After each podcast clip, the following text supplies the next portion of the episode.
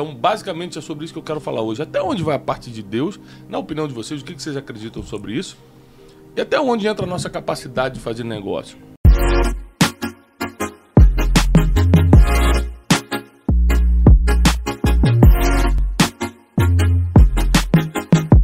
Bom dia, bom dia, mais um Café com Destino. E hoje é quinta-feira, 25 de novembro. Estamos ao vivo aqui direto nossos ultra estúdios intergalácticos, que fica por acaso em Alphaville. Poderia ser em qualquer lugar da Terra, mas nos escolhemos aqui em Alphaville, São Paulo. Muito felizes, até porque hoje, você vê como é que hoje é um dia especial. Todo dia o Erle vem. Parece que dormiu dois dias na rua e veio direto pro escritório. Hoje como é que tá? Vem cá, Erle, olha como é que tá. Hoje tá com camisa pra dentro, todo arrumadinho. Fez um óculos igual o meu de novo, usa a blusa fechada ali, ou seja, Cortou o cabelo parecido. Cortou o cabelo, não, lógico. Eu- o meu barbeiro vem cá e ele fala assim, ele senta e fala, corta igual do Thiago. Só isso que ele fala. né? Ou seja, tá pintando o cabelo de grisalho. Ou seja, por que o Erle veio todo arrumadinho assim hoje, gente? Porque hoje é um café com destino especial. Já é café com destino misturado com Brunecast, misturado com mentoria, misturado com tudo. Tô recebendo aqui dois grandes amigos de verdade dois grandes caras que me ensinaram, aliás, nos últimos dois anos, muita coisa que aconteceu na minha vida, empreendedora, financeira, a maioria, assim, 90% dos grandes negócios que eu fiz nos últimos dois anos foi debaixo do conselho desses dois amigos, dessas duas referências para mim. Então eu quero que vocês recebam com forte aplauso Flávio Augusto e Thiago Nigro. E hoje nós vamos falar sobre um assunto que eh, ainda é confuso, né? Vocês sabem que eu sou um cara da espiritualidade, eu acredito em Deus acima de todas as coisas. Mas também sempre falei pra vocês que Deus só resolve o impossível. Qual a função de Deus? Resolver o que é impossível. E o que é possível? É função da sua inteligência. Então, se você não desenvolver sua inteligência, você acha que Deus vai fazer o quê? Vai fazer coisas que você poderia estar fazendo? Quer ver um exemplo? Quando Lázaro, o melhor amigo de Jesus, morre, Nico, já, já passou pela história de Lázaro? Já. É. Quando o melhor amigo de Jesus morre, é, ele demora ainda 3, 4 dias para ir lá ver Lázaro morto. Quando ele chega, já está um desespero na cidade, já está enterrado. E as irmãs, que eram muito amigas de Jesus também, as irmãs de Lázaro, falam: se você tivesse chegado antes, ele não teria morrido. Mas na verdade, tudo tinha um propósito, né? É, e ela fala: calma. E Jesus fala: calma, Lázaro há de ressuscitar. E ela fala, não, claro, vai ressuscitar no último dia, que é a promessa. Depois que tipo, todo mundo morrer, um dia Jesus vai voltar e todo mundo ressuscita junto. Ele falou, não, não, Lázaro só está dormindo. Ele vai na porta do túmulo, é uma pedra redonda, colocada. Ele vai na porta e fala o seguinte, retirem a pedra. O que é maneiro é o seguinte, que na sequência, Jesus vai dar uma ordem, Lázaro vem para fora, o morto vai ressuscitar quatro dias depois e vai sair. Mas na hora de tirar a pedra, ele não, ele não fez um. Sai pedra. Ou fez assim. Ou simplesmente, pedra, remova-se. Porque aquilo que o homem pode fazer, que faça o homem. Homem não consegue ressuscitar morto, então deixa eu. Agora, tirar a pedra vocês conseguem, então tirem a pedra. Depois que eles fizeram a parte deles, Deus fez a dele. Então, basicamente é sobre isso que eu quero falar hoje. Até onde vai a parte de Deus, na opinião de vocês, o que vocês acreditam sobre isso? E até onde entra a nossa capacidade de fazer negócio né?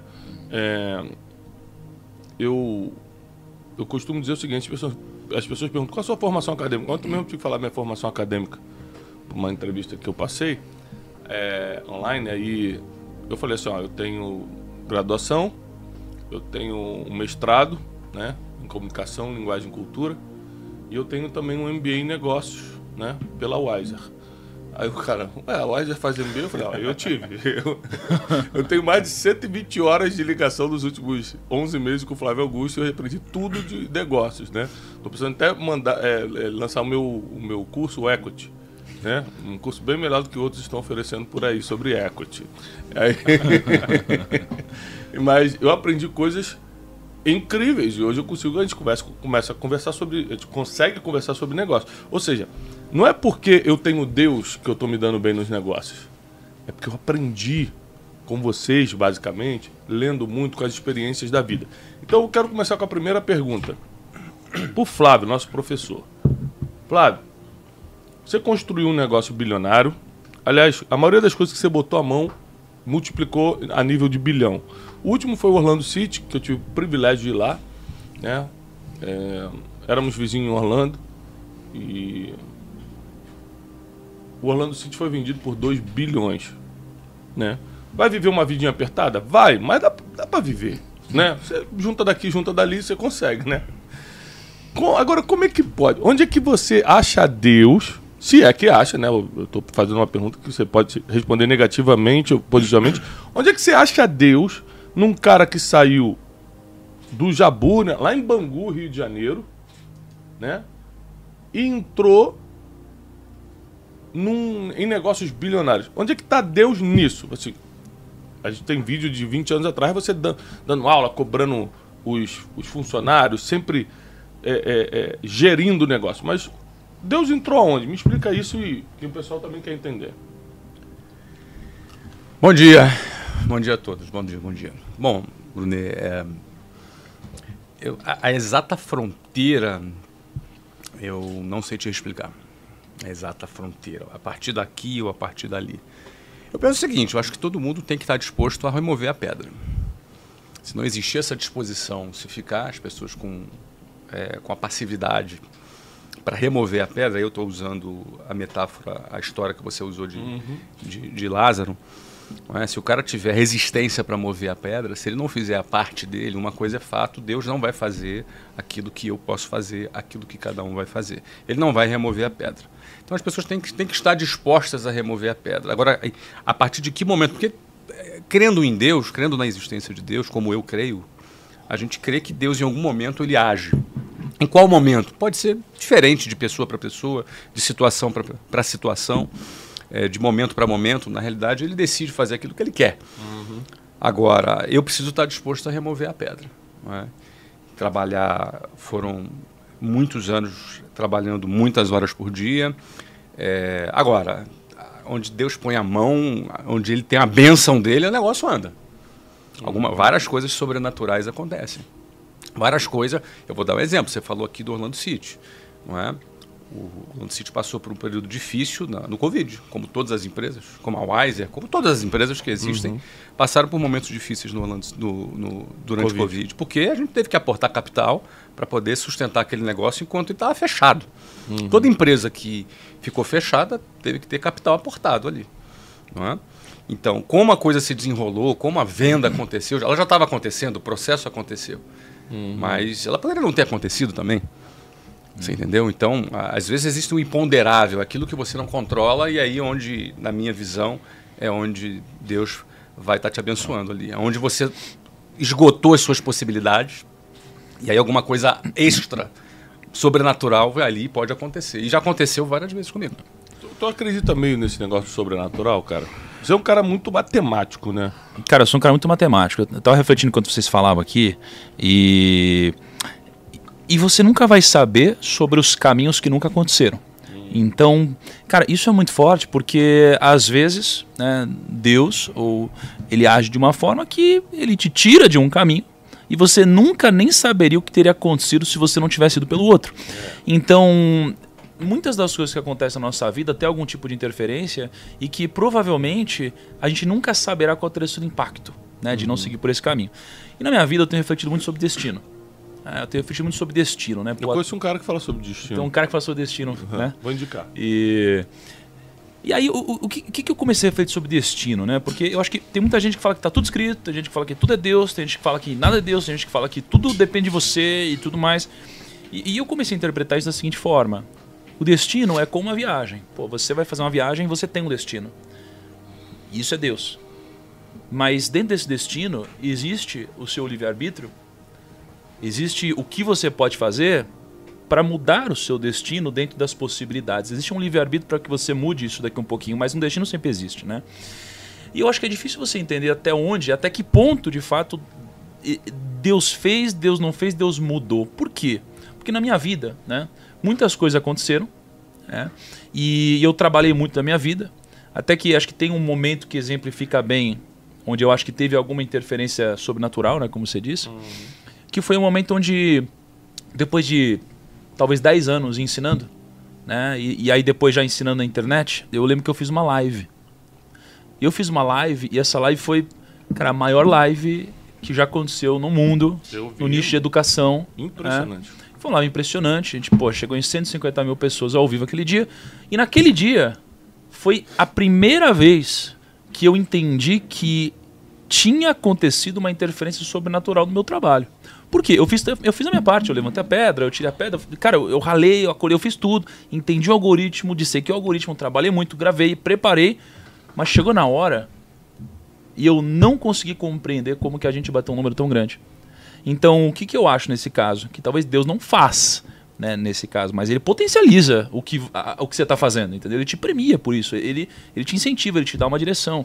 Foi o que aconteceu comigo, né? Só, só falar assim, nesse negócio de potencializar, por exemplo, a Bíblia usa muita metáfora de semente e fruto, plantar e colher. Você já reparou que a semente é uma coisa só e ela gera um fruto com centenas de, de, de sementes de novo? Então, isso é, esse é o sentido de potencializar. Você colocou uma semente, mas se você tiver paciência, só paciência para o processo, porque quem faz acontecer é Deus. Ou seja, o que, que você tem a ver com a, com a formação da maçã? Nada. Da melancia? Nada. A não ser que você não coloque a semente. A única coisa que você pode fazer é colocar a semente. O resto, todo o processo é Deus fazendo a partir dele e você esperando. Eu acho que as pessoas têm muita dificuldade em esperar depois que Deus está fazendo a parte dele. A pessoa quer acelerar o processo divino, entendeu? Mas se você esperar o processo, o que vem na sua mão é o que a gente chama de potencialização. Você tinha uma semente, agora você tem centenas de sementes. Alguns usam para comer, outros usam para replantar. É, mas eu acho que é legal esse ponto, porque você fala, pô, não, mas tem que esperar Deus fazer a parte dele. Eu acho que aqui, exatamente nesse momento, as pessoas começam a confundir algumas coisas. Vamos lá. Porque eu acho que as pessoas começam a confundir passividade com paciência. Entendeu? Então, assim, nesse momento a pessoa fala, não, não, é, é Deus, então eu vou esperar. E aí a pessoa começa a acreditar que tudo que acontece é alguma outra coisa, e aí fica passiva esperando as coisas acontecerem. E eu acho que ter paciência é diferente de ser passivo. E as pessoas usam muitas vezes como desculpa a Deus para não fazer nada. Mas essa paciência, por exemplo, que eu estou falando, tem muito a ver com, com o que você conhece bem o mercado de investimentos, por exemplo. Adianta eu fazer um aporte hoje é, na bolsa e mês que vem eu falei, cara, estou precisando só da metade, vou tirar aqui. Ou seja, é, paciência no sentido de agora que eu joguei a semente, eu vou esperar ela dar fruto. Concordo. Enquanto isso, mas presta atenção, qual é o investidor que bota dinheiro na bolsa e fica em casa no sofá o dia todo? Enquanto isso, eu estou fazendo outras coisas. Eu estou, por exemplo, produzindo novas rendas. Ou estou, por exemplo, eu estou fazendo algo que tem a ver com a minha missão, com o meu propósito. Então, a passividade é quando o cara já não quer nem levantar do sofá ou fazer o que tem que fazer. No exemplo que você deu aí da, da semente, eh, a única coisa que resta é paciência mesmo, porque você, teu trabalho foi plantar, pegar o solo, arar o solo, preparar o solo. Talvez você precise até cuidar, né? Exato. para as pragas não, vi- não virem. E agora, realmente, o processo de nascimento você não pode fazer nada. Esse é um processo orgânico que você precisa esperar.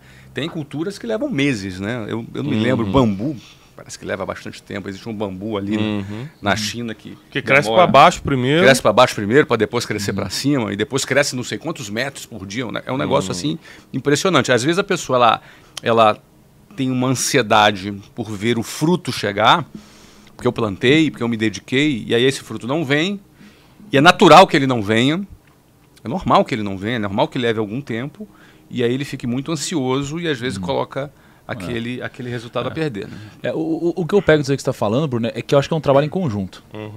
Assim, um faz a parte e o outro faz a sua parte, assim, né? Então, pô, se a gente fosse pegar nessa metáfora da semente, pô, existe a semente, existe a paciência, mas você tem a sua responsabilidade a partir desse momento que a semente foi plantada num solo fértil, que é você regar por muito tempo, é você pô, ficar de olho nas pragas que acontecem, separar as pragas aqui. Então agora você tem que fazer a sua parte. Então, tem um lado fazendo uma parte e você fazendo a sua. Esse trabalho em conjunto é o que acredito que realiza as grandes obras, entendeu? Eu concordo com você na sua paciência. Eu só acho que algumas pessoas usam isso como desculpa para não fazer nada. É, a maioria das pessoas que não querem fazer nada sempre vão encontrar uma boa desculpa em qualquer coisa, né? É, voltando a sobre até onde vai Deus nos nossos negócios, né? É, por exemplo, saúde. A gente não tem controle nenhum. Você concorda que se você tiver 10 bi, ou 100 milhões, ou mil reais, nada muda na sua saúde, a não ser, a não ser um quarto mais confortável, um aparelho mais moderno, se você precisar no hospital, mas na saúde em si, na saúde, ou seja, se aparece uma doença ou não, o seu dinheiro não importa? Você entende, você entende isso ou não? Cara, eu, eu concordo parcialmente. Vamos lá. Concordo parcialmente. Tipo assim, o câncer escolhe a pessoa por extrato bancário. Eu acredito que não. Mas eu acredito que já tem muita gente que se salvou do câncer por causa do extrato bancário. Né? Eu, eu acredito que já tem muita gente que se salvou de um Covid por extrato bancário. Eu acredito que muita gente já se salvou de uma depressão por extrato bancário. Né? Então acho que tem muitas doenças, Mas vamos dizer, todas que você pode melhorar as suas Tá, chances. peraí. né? Já morreu gente bilionária de câncer? Já morreu. Steve Jobs, por exemplo. Mas também não salva. Não. Aumenta uma probabilidade. Não, não é que não salva, é que a, a, a assim, ter dinheiro não vai ter um impacto negativo nisso. Não ter dinheiro pode trazer um impacto negativo Ah, nisso. concordo, concordo. En- Entendeu? Então, assim, é, é claro que, poxa, por exemplo, eu conheci uma pessoa que eu acho incrível, é o Marcos Rossi. Eu não tenho braço nem perna. A gente conheceu lá Né? no evento. é. Cara, assim, eu, eu- eu nem sei na verdade como isso aconteceu, mas eu, eu tô imaginando que é o seguinte: aqui, porra, o, o, o dinheiro, ele, ele não muda esse acontecido, né? É, mas ele ter dinheiro permite que ele viva essa vida melhor, entendeu? É, permite que as pessoas possam ter uma vida melhor. E, e claro que não, não vão realizar atos mágicos, mas vão te, vão te cuidar melhor, entendeu? Vão te dar uma cama melhor, vão te dar um médico melhor, vão te dar uh, consultores melhores. Sem dúvida. Outra- além É, da saúde. Só, só concluir aqui o que, o que, o que ele colocou. É, o dinheiro, sem dúvida alguma, traz, traz facilidades. não é? Traz acesso. Você pode ter acesso a algum tipo de alimentação mais interessante ou algum tipo de tratamento preventivo. Tudo isso o dinheiro traz para a gente, não é? Traz conforto também. O exemplo do Marcos Rossi, ah, que ele certamente ele é um autor de livros eh, e palestrante bem sucedido e certamente para alguém que tem eh, não tem as duas pernas e os dois braços eh, é genético ele nasceu assim traz mais uma possibilidade melhor para ele viver com uma qualidade de vida maior por conta dessa condição natural. Ele, é- ele é um dos caras mais alegres que, que, eu, É, já, é. que eu já vi. É muito, é muito interessante ver o Marcos e como ele transmite isso para as pessoas. Isso é fato, o dinheiro ele traz, traz facilidade. Mas uma das frases que eu mais gosto e repito com muita frequência é estabilidade não existe. Porque a vida quase sempre não é o que a gente que parece ser, né? A gente está aqui hoje, amanhã a gente não está. Existem coisas que a gente não controla. Ah, a questão da doença, por exemplo, a gente não consegue controlar. A gente pode tentar ali prevenir um pouquinho, mas tem coisas que a gente não controla. Não é? A gente pode ter um acidente, a gente pode ter um- alguma situação imponderável na nossa vida que a gente pode, eh, da noite para o dia, muda tudo. Né? Da noite para o dia muda tudo. Quant- Quantas histórias a gente não conhece de uma, de uma família bem estruturada e que o cara morreu, Tudo desandou. tudo desandou, cara. Acabou, a família vivia bem, tinha até dinheiro. Mas o cara morreu. E aí ninguém sabia o que fazer. Ninguém tinha mais a. Enfim. É, é fato o seguinte: estabilidade não existe e ter essa consciência nos ajuda, na minha visão, é, a gente ter uma, um pensamento um pouco mais menos autossuficiente e um pouco mais ligado eu vou usar aqui a palavra dependência de Deus, porque se eu não tenho controle, tanto quanto talvez eu pense, ou tanto quanto talvez eu gostaria de ter, porque a gente gosta de ter controle sobre situações. Eu, em negócios, quero ter controle das situações, mas em em situações imponderáveis, se eu é, entendo que eu tenho essa dependência, me ajuda, inclusive, a entender, é, até eu tomar algumas decisões. Isso, isso aí que você está falando me lembra um- o, o Salmo 90, que é um Uhum. salmo de Moisés, inclusive, mesmo estando dentro dos salmos de Davi. O Salmo 90 diz, tem um versículo que Moisés fala: Ensina-nos a contar os nossos dias. Ele está falando para Deus: Ensina-me a contar os nossos dias, a fim de que alcance um coração sábio. Isso nunca fez tanto sentido para mim até a, a morte da minha mãe esse ano. Minha mãe morreu com 68 anos, mas muito jovem. Muito assim. jovem, hein? É, espírito jovem. Se falasse que minha mãe tinha 50, você acreditava. Muito jovem, muito espírito jovem, alma jovem, saúde, sabe? Tudo certo. Eu tenho 40. Aí quando minha mãe morreu, você. A tua mente, cara, é muito louca. Ela te leva para lugares impressionante quando você está debaixo de dor, né? Por isso que quem não domina o seu, o seu espírito não domina mais nada. A Bíblia diz é melhor que você domine o seu espírito do que domine uma cidade. É melhor você dominar aquilo que sente, aquilo que pensa, do que você conquistar uma cidade. Está na Bíblia. Então, eu, eu comecei a contar meus dias de forma diferente. Falei, minha mãe morreu com 68, eu tenho 40. Vamos supor que Deus me dê os mesmos 68 anos. Que seja genético, que seja uma coisa que acontece na nossa família, por exemplo. É, eu tenho mais 28 anos de vida. É muito ou pouco, depende do tamanho do projeto, depende do que eu quero fazer. Eu comecei a entrar nessas crises. Cara, se eu só tiver 28 anos, mas depois a crise aumenta, você fala assim, peraí. Pode ser menos. Mas nada quer dizer que eu vou chegar lá. Pode ser daqui a dois anos, pode ser daqui a sete anos. Aí você começa a perceber que negócios, dinheiro, nada disso controla. A gente primeiro falou de saúde, agora quero falar do dia da morte. Nada controla o dia da morte. Qual a sua opinião sobre isso? O dinheiro tem alguma influência no dia da morte? Nossa, forte, né? Cara, eu acho que é, o dinheiro ele, ele, ele influencia em muita coisa, né? Mas se for para ser, será com ou sem dinheiro. É nisso que eu acredito. Né? Destino. É. Então assim, pô, se for para condição, se for para uma doença é, te prejudicar, ela vai te prejudicar com ou sem dinheiro, se for a sua hora, né? Uhum. Então eu passei a acreditar cada vez mais nisso, né? O ponto é que eu acho que o dinheiro é eu, eu acho que o dinheiro ele tem uma relação sim com felicidade e com vida e morte. Eu acho que existe uma relação entre todas essas coisas. Então me explica. Só que eu acho que o dinheiro é, e a felicidade eles são circunstanciais. né? Então, por exemplo, o dinheiro compra felicidade? Depende para quem e depende por quanto tempo. Por quê? No meu caso, o dinheiro ele comprou felicidade. Até o momento que eu entendi que o que o dinheiro me proporcionou e eu chamava de felicidade já não era mais felicidade. Mas eu precisei chegar nesse momento para entender que não era isso que me preencheria. Então, quando isso deixou de ter sentido, eu precisei buscar sentido em alguma coisa. E foi nesse momento que eu entendi que o dinheiro não comprava felicidade. Mas até eu chegar nesse momento, eu precisei passar por essa história. Né? E quando você olha para pessoas, às vezes, muito pobres, você pergunta qual é o seu sonho, o que te deixaria feliz. Né? Para muitas dessas pessoas, o dinheiro realizaria todos esses sonhos e deixaria as pessoas felizes. Até elas terem dinheiro para entenderem que não é isso que as preenche. Né? Por isso que eu acho que isso aqui é momentâneo. Né? Mas compra, sim, felicidade temporária. Né? É, porque cada um tem o seu grau de Seria limitado. né? felicidade ou comprar desejos? Que a pessoa está desejando uma casa, mas ela nem sabe se a felicidade está ali mesmo.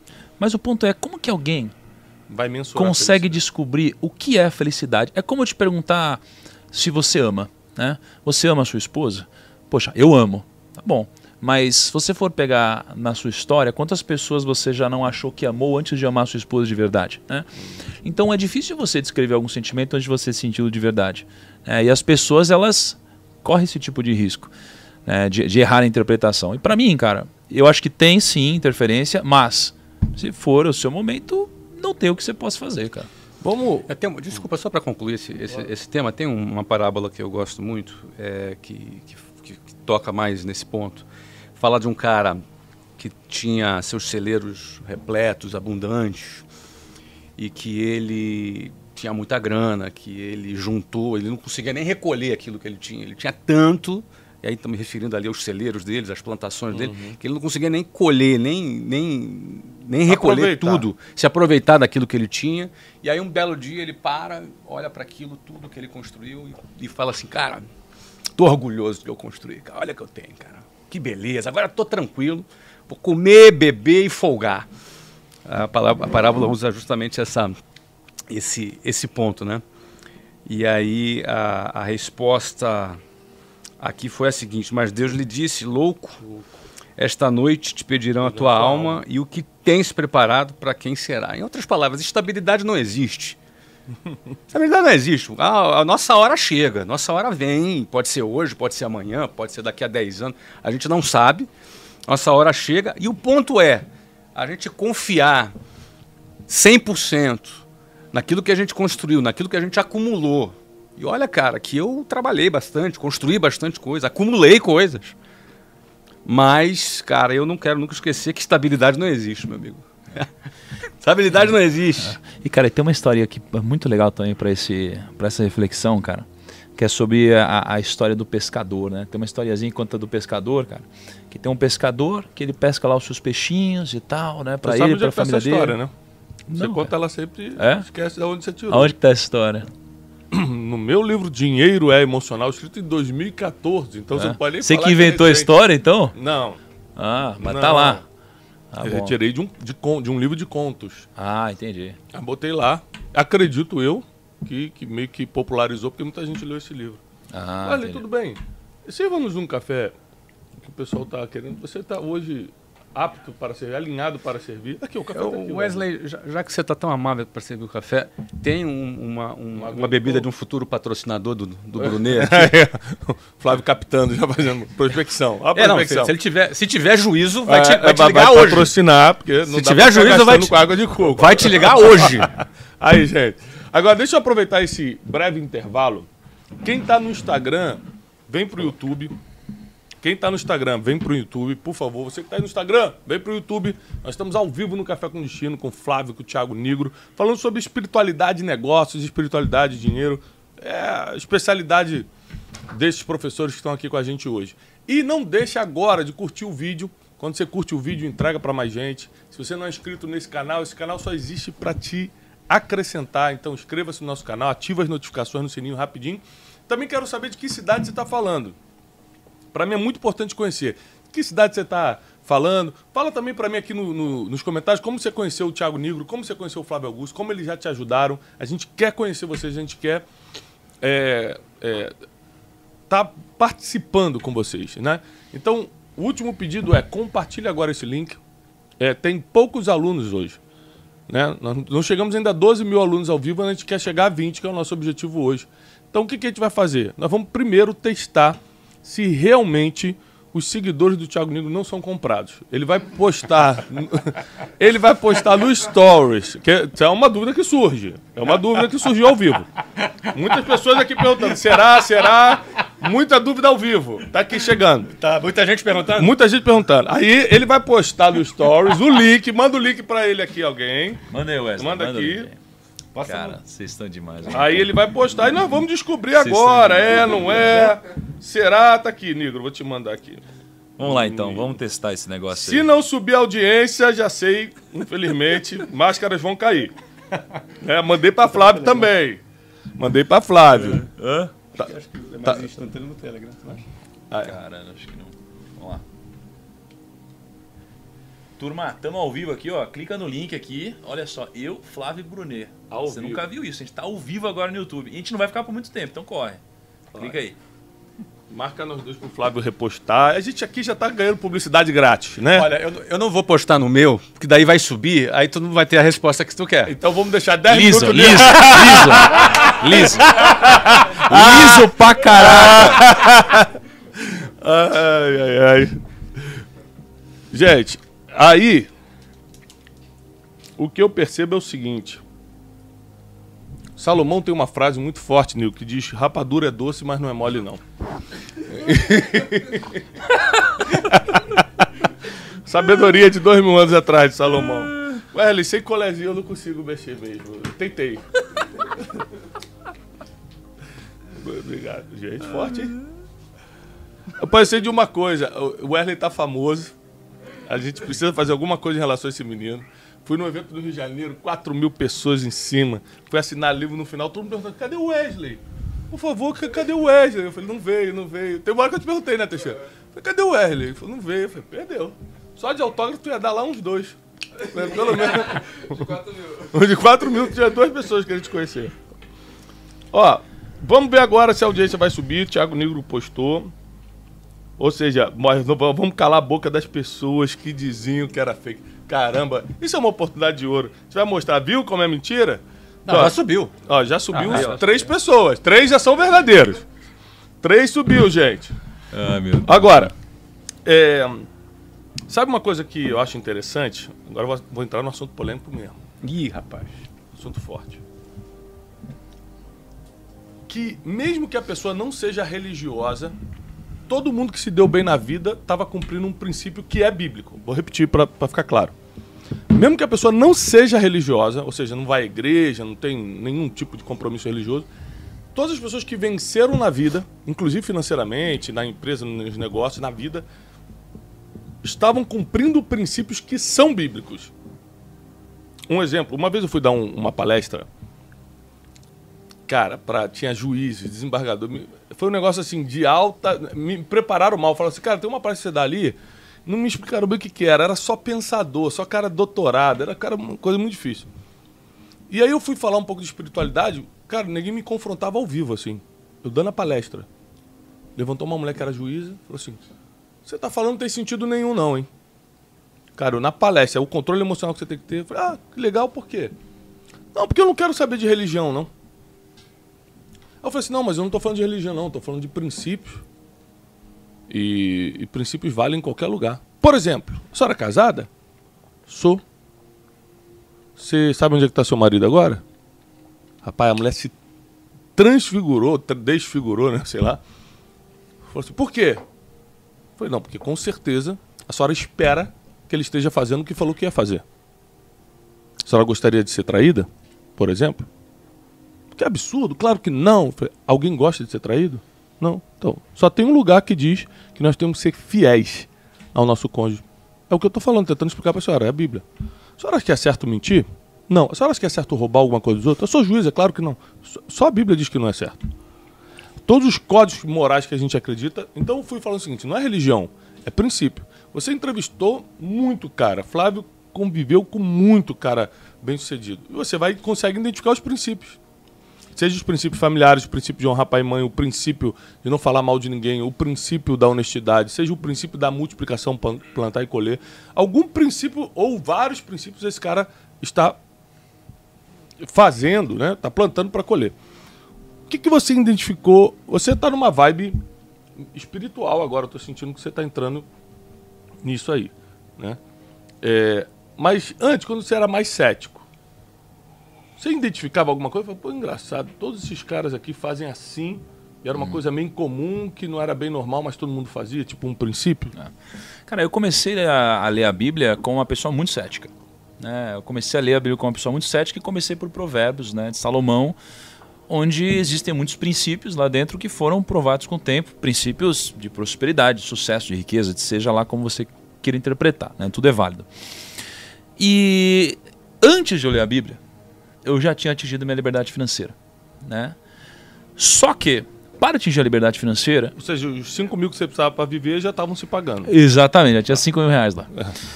e aí, é, ao longo dessa jornada, eu, o, o que me trouxe a liberdade financeira? É, me trouxe, né, o, o que me trouxe foi uma série de princípios e ações que eu executei ao longo do tempo. E esses princípios e ações vieram de lugares diferentes, vieram de pessoas que me ensinaram, vieram de livros, vieram de aprendizados da vida, né? E aí, eu sempre li muito. Sempre assim, né? A partir daquele momento que eu estava trabalhando com muito foco, eu estava lendo muito. E onde que eu buscava livros de conhecimento? Eu lia muitas das grandes obras que foram escritas nos últimos 50 anos. Uhum. Tipo Napoleão Hill. Napoleão Hill, né? uma série de outras coisas. E aí, cara, nesses 50 anos, eu lia cada coisa e falava, meu Deus, esse cara é um gênio.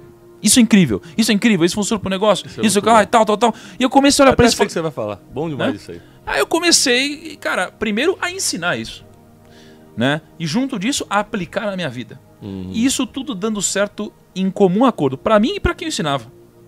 E aí foi passando o tempo, cheguei na Bíblia. Já com a liberdade financeira, já com muito conhecimento acumulado, já com patrimônio. E aí eu comecei a ler a Bíblia e falei, caraca, tudo que eu estudei até hoje está lá. Tudo, tudo. Só que a diferença é que tudo está escrito com roupagens diferentes. O único lugar onde eu encontrei os princípios escritos na sua pureza, na essência, foi na Bíblia. Então, tudo que eu já vi estava escrito lá em princípios de uma forma Ou diferente. seja, tudo que estava dando certo nesses manuais dos grandes gurus de negócios, finanças, vida pessoal, desenvolvimento pessoal, coaching, não sei o quê, tudo que estava dando certo, na verdade, a base eles tiravam da Isso. sabedoria milenar que está dando Exato. certo há dois mil anos. Perfeitamente. Então, é- essa foi a conclusão. Segunda coisa. é, E agora é um contraponto a isso, tá? É um contraponto a isso. Os princípios que estão na Bíblia e que funcionaram pra mim e funcionam pra muita gente, não necessariamente vão funcionar pra todo mundo, cara. Na Concordo. minha concepção. Isso daí foi uma chave que virou quando eu li Eclesiastes. Porque Eclesiastes está deixando muito claro o seguinte: cara, o mundo é injusto, mesmo os sábios podem ter um desfecho ruim, mesmo os ímpios podem ter um desfecho bom, logo tudo é como o vento, é como correr atrás do vento. Isso daqui me virou uma chave É. e me deu a clareza de que não necessariamente você seguir os princípios corretos vão te trazer prosperidade, riqueza e liberdade financeira. Então, isso daqui foi uma chave muito forte que virou na minha vida. Agora, acredito que esses princípios aumentam suas chances de chegar lá. Isso sem sombra de dúvidas. Eu conheci o negro. Qual foi aquele ano que a gente se conheceu em Orlando? Vai vir uma Tá revelação fazendo forte. Vou fazer uma revelação. Vai vir forte. algo forte aí, faz uns rapaz. 5 anos. Faz uns Fábio, 5, por né? Se foi em cinco anos, é. 2016, tal. Por aí, cara. dois- Não, porque já- o estádio Foi novo antes? já estava pronto. Acho que foi 2017. 2017? É, foi no estádio novo, não Sete, foi? oito, foi, nove, foi. dez, onze. É, 5 anos, mais ou menos 5 anos. É, você produziu o Código da Riqueza, foi ali em 2016, 16, É. 7, né? Por aí. Eu conheci o Negro. é, a primeira vez que eu encontrei o Negro foi. Ele estava produzindo um documentário. É, Aliás, muito bom documentário, excelente documentário, chamado Código da Riqueza. O que, que ele fez? Ele pegou. é, Ele entrevistou várias pessoas é, é, bem-sucedidas, pessoas que construíram grandes projetos, é, prêmio no- prêmios Nobéis. É, ele pegou assim, um, um- eu não sei o que eu estava fazendo lá naquele meio, eu estava no meio dessa turma, não é? Sou e humilde, ele, sou e humilde. ele, Eu sou humilde. não sou Flávio Augusto. Eu, tinha- eu tenho 20 bilhões na conta, mas não sei por que ele me chamou. Tinha tanta gente maior. e ele foi lá me entrevistar. E chegou o Negro, eu conheci o Negro nesse momento. E aí ele me explicou qual era o objetivo do. do... É dose, né, cara? Eu tô levantando a bola dele. É, ele, cara, dá eu tô rasteira, né? ele vai cortar daqui a pouco. respeito pelos professores. Aí é o seguinte, cara. O, qual era o fundamento do, do, do trabalho que ele estava fazendo? Ele queria ver o que, que existia em comum entre todas essas pessoas. Se existia ali um código. Ele queria ver o que, que existia em comum em todas essas pessoas. O que, que ele observava de princípio. E aí observe o seguinte: cada uma dessas pessoas tinha uma fé diferente. Talvez tivessem pessoas que crescem em Deus, outros até que fossem que não crescem em Deus e pessoas que é, eram religiosas, outras que, outras que não eram religiosas, mas o que aquelas pessoas tinham em comum é que elas tinham atingido um determinado resultado e o que ele estava investigando era se existia alguma coisa em comum entre essas pessoas. Ah, primeira, vou, vou te perguntar. Vou tomar aqui o. Por favor.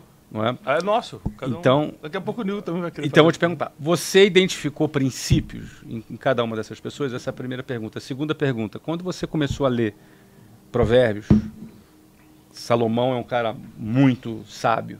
Você identificou esses princípios ali? Eu devolvo para você. Tá.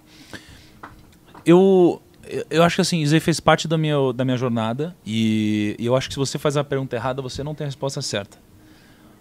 Amadurecendo do jeito que eu amadureci hoje, e ainda num processo de amadurecimento, eu teria feito perguntas diferentes. Tá? Por exemplo, eu não perguntei para ninguém o seguinte: você acredita em Deus? Eu não fiz essa pergunta. E talvez abriria um mar de possibilidades para outras perguntas. Talvez isso fosse relevante para você Tal- naquele momento. talvez, exato. É, mas, dentro do que aconteceu de fato, cara, eu encontrei muitas coisas em comum. né? A palavra mais citada por todos, e, e todos que eu entrevistei ou eram bilionários, ou eram prêmio Nobel, ou, ou porra, moviam multidões, foi resiliência. Foi a palavra que eu mais ouvi de todo mundo. Resiliência, né? É você se adaptar, é você fazer, é você ir pra cima, é atitude. Foi- foi Continuar mais ouvi. apanhando, mas continuar andando. E- exatamente. Então isso aí foi a coisa que eu mais é, ouvi. Né? Quando eu olho para Provérbios em Salomão, Ra- Rapidinho, posso só fazer um adendo bíblico aí? Você sabe que a, quase, a maioria das vezes que Deus aparece falando com o homem, ele fala algo que está ligado à resiliência. Ele fala: Não temas, não desmaie, não desanime, eu sou contigo, não pare. Assim, muitas vezes Deus apareceu para grandes homens, Josué, Moisés, Davi, para os grandes homens, para falar exatamente isso. Seja resiliente. Se a gente fosse botar numa linguagem atual, é seja resiliente. É o próprio Deus falando com as pessoas. Perfeito. Então sim, teve, teve muita coisa em comum, muita, muita. Eu percebi algumas coisas, assim, e, e muitas presentes na vida de Salomão. Por exemplo, o ambiente. É, então, assim, uma coisa que eu vi é que as pessoas de muito sucesso já estavam cercadas de outras pessoas que as supriam em várias áreas e pessoas muito boas no que faziam. É, seria o conceito do ambiente, de outras pessoas ao seu redor. O ambiente de pessoas, né? É, e, e, quase todos os grandes, quase todos que eu conheci, tinham pessoas incríveis ao redor. E, então eu percebi muita coisa que estava já escrito, muito antes. O ponto é, tem gente que às vezes intuitivamente seguiu esses princípios. A sacada é que se você se depara com esses princípios, você não precisa apanhar tanta vida para descobrir qual é o caminho. Cara, isso é muito bom. Entendeu? Essa é já era a tua busca, não era? Essa é a busca. E aliás, olha o que aconteceu. Eu tenho 31 anos. Uhum. Eu atingi minha liberdade financeira muito antes da média. Mas eu busquei isso ativamente. A maioria das pessoas nem estão buscando isso. Tá, mas vamos repetir isso aqui, porque isso aqui não pode passar desapercebido. Se você cumprir princípios, o que, que vai acontecer? Você vai diminuir os, muitos problemas da vida. Se, se, você, se você se depara com os princípios ah. antes de tomar todas as porradas possíveis da vida para entender quais são os caminhos que você deve seguir, você sofre menos. É, ah, exatamente. Quando é que começa o sofrimento? Numa decisão, uma situação difícil, você escolhe um caminho. Aquele caminho vai ser de sofrimento. Mas se você já tivesse pautado nos princípios, você fala assim, cara, eu quero entrar por esse caminho. Mas eu sei que bate de frente com esse princípio aqui. É. Então, os princípios são preventivos. São preventivos, inclusive. sem dúvida. É, é cumprir, previne de... cumprir princípio depois que você fez a droga. Já está já tá, já tá feito. Você vai ter a consequência cumprindo o princípio. Aliás, a consequência é parte do princípio. É, é, exatamente. Então, isso, isso que é impressionante. Por exemplo, eu tenho quatro filhos. É, eu, eu, eu procuro passar para eles, acima de passar a religião, nós somos cristãos. Então, acima de passar a religião cristã, passar os princípios. Por exemplo, honrar pai e mãe é um princípio cristão, mas serve só para cristão? Você acha que o budista lá no Japão acha errado honrar pai e mãe? Não, não, pai e mãe não, não tem nada a ver, não. Não existe. Cara, todo princípio milenário. Estou escrevendo um livro sobre isso, Códigos Milenários. Como eu fui rejeitado na Bush, estou lançando por outra. É... é... Cara, temos algo em comum, hein, Bruno? Temos algo em comum. Caramba, não, um milhão de livros vendidos não foi é, suficiente para convencer. Não, não, não, se fosse um milhão e cem, a gente conversava. É, Códigos Milenários, onde eu explico o seguinte: dez princípios que fazem parte dos códigos bíblicos, mas são cumpridos em qualquer lugar, em qualquer sociedade, em qualquer tempo, em qualquer geografia, e não tem nenhuma lei contra. Falar a verdade. É bonito no Japão, é bonito na Itália, é bonito há 400 anos atrás e daqui a 100 anos vai ser bonito falar a verdade. Ninguém vai achar, ah, falar a verdade é ruim, cara. Não tem lei contra você falar a verdade. Não tem lei contra você honrar pai e mãe. Não tem lei contra você não querer se levantar contra uma autoridade, por exemplo. Então, é um livro até que vai ser polêmico, porque vai bater de frente com muita coisa que, que essa geração acha que pode fazer. Tipo, vou bater de frente com a autoridade. Você pode bater de frente com as ideias. Martin Luther King ia pra rua protestar, irmão. Qual foi o dia que ele citou o nome de alguém? Sabe por que a carreira dele foi bem sucedida? Ele marcou a história, o único cara com feriado nos Estados Unidos até hoje? Porque ele lutou contra uma ideia, a ideia do racismo, a ideia da segregação. Ele não lutou contra uma pessoa. Então, quem cumpre os códigos milenários e os princípios, é, vai longe. Assim, não tem limite para esse cara. E aí isso é independente de religião. Né? Isso é independente de religião. Agora vamos lá. É... A espiritualidade, eu não sei se você notou, Flávio, a espiritualidade ela, ela tá ficando mais forte na nossa geração. Tipo assim, eu não estou falando de religiosidade, de pessoa ir à igreja, essas coisas não. Espiritualidade, tá todo mundo se espiritualizando. Muitos influencers, mesmo que não, não sejam religiosos, estão de alguma forma falando de Deus. Como é que você está vendo isso? O que está acontecendo na sua opinião? Olha, eu, a gente vive. O lado minha, bom e o lado minha, ruim. É lado claro, bom, na minha ruim. visão, a, a gente está passando hoje por um momento muito difícil da humanidade. O Covid, a gente às vezes se adapta com uhum. essa situação. Mas vamos entender, a gente ficou praticamente seis meses confinados. Naquele momento, é, acho que muitas incertezas povoaram as mentes das pessoas. Muitas incertezas, muitas dúvidas, é, muitas inseguranças, às vezes inseguranças sobre o negócio, às vezes inseguranças sobre sua, sua própria saúde, se eu vou estar vivo, se eu não vou estar vivo. A gente conviveu com a morte mais perto, o vizinho que morreu de Covid, o, uhum. o, o pai, algumas pessoas perderam entes queridos com, a, com essa doença. É? A dúvida durante muito tempo, como pega, como transmite, o que, que negócio é esse? Então, eu penso que a humanidade como um todo, não só o Brasil, mas o mundo inteiro, viveu esses momentos de incerteza. Depois, as consequências desses momentos de incerteza, que são as consequências econômicas. A gasolina está cara, a carne está cara, é, é, alguns produtos em alguns países estão faltando. Uhum. Você vê a inflação é, é, em níveis maiores do ponto de vista econômico, as consequências econômicas de, do Covid. Depois você vê a quantidade de empresas que quebrou. Mais de 700 mil empresas quebraram. Mais de 700 mil empresas. Ou seja, no Brasil, mais empresas quebraram do que gente morreu. Que, e, e, centenas de milhares de pessoas morreram, mais de 600 mil pessoas morreram. É muita coisa. Uhum. Muita coisa mesmo. Eu penso que esse ambiente de incerteza, esse ambiente de dúvida, esse ambiente de, até de certo ponto de medo, ela, de alguma maneira, do inconsciente coletivo. Ela gera essa questão. Eu, eu penso que ela pode baixar a bolinha, porque quando a gente está num momento de fartura, a gente pode se achar o cara. Uhum. A gente está num momento de, de, de, alta, de prosperidade, é, prosperidade mundial. Eu penso que as pessoas, elas, de alguma maneira, elas é, podem se entorpecer por, essa, por esse sentimento e se esquecer que estabilidade não existe. Eu penso que esses momentos de dificuldade mundiais, de alguma maneira, as levam as pessoas a refletirem, a buscar um apoio fora do seu alcance. Então eu acho que isso pode ser uma tendência que pode apontar é. para essa busca mais para. Pra... Eu, vi, eu vi o Negro falando de Deus algumas vezes recentemente. Aí, no caso, por exemplo, no seu caso, por que você acha que tem a obrigação de falar se você fala de finanças? O que está acontecendo? De, deixa eu pegar só um gancho do, ah. da sua pergunta para o Flávio, que é sobre pô, por que você acha que estão se espiritualizando mais hoje? Uhum. Eu acho o seguinte: não é como se. É, obviamente, talvez isso daqui valendo a minha compreensão, mas o mundo ele sempre esteve né? É, durante muito tempo ele esteve muito agressivo e muito ruim para a maioria das pessoas. Né? Se a gente pegar os últimos 100 anos nos Estados Unidos, 99,9% das empresas quebraram e quatro presidentes foram assassinados.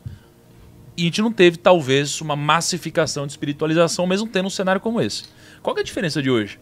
A diferença de hoje é que a gente tem a internet e as redes sociais muito latente na nossa cara. E tem uma parábola que para mim explica o que está acontecendo e daí vem a necessidade de se espiritualizar. Que é a parábola do, uh, dos trabalhadores nas vinhas. Né? Uhum. Então, olha só a, a reflexão. Né? Nos trabalhadores das vinhas, né? você tinha, poxa, o pessoal queria ajuda para trabalhar nas vinhas, passou de manhã, 9 horas da manhã, falou: Você quer trabalhar ganhando um denário? Quero. Aí a turma foi trabalhar. Passou meio-dia, vocês aí, quer trabalhar até o final do dia ganhando um denário? Quero. Vem trabalhar. Chegou 5 horas da tarde, vocês aí querem trabalhar ganhando denário? Quero. Então vem trabalhar. Todos eles estavam desempregados. Foram trabalhar. Chegou no final do dia, ó, paga para eles aí um denário para cada um, começa de trás para frente. Aí pega a turminha das 5 da tarde. Fala, um denário para cada um. Obrigado. Aí chega a turminha do, do meio-dia, um denário para cada um. Ué, um denário pra gente? O pessoal ganhou um denário, trabalhou uma hora só, a gente tá desde o meio-dia aqui embaixo do sol, a gente vai ganhar menos que os outros? Pum. Aí vem a turminha da 9 da manhã. Toma aqui um denário para vocês. Um denário, isso é um absurdo, a gente trabalhou o dia inteiro. A gente trabalhou o dia inteiro, a gente fez tudo isso e a gente ganhou a mesma coisa que os caras que trabalharam uma hora, os caras que trabalharam meio-dia, a gente ganhou menos que todo mundo. Aí é, o, o, dono, o, o dono chegou e falou: Ué, mas, mas por que, que você está fazendo isso? Você está fazendo isso porque eu fui mais generoso com os outros? Né? E qual que é o insight aqui para mim? Tava todo mundo desempregado, mano. Os caras é. esqueceram é. que eles estavam desempregados. Primeiro ele falou né? assim: esse não era o combinado? Não era o combinado? Então, mas assim, eh, pô, tá todo mundo desempregado. Eles esqueceram que estavam desempregados. Eles combinaram ganhar um denário. Eles ganharam o que eles tinham combinado. Aconteceu uma coisa ótima na vida deles.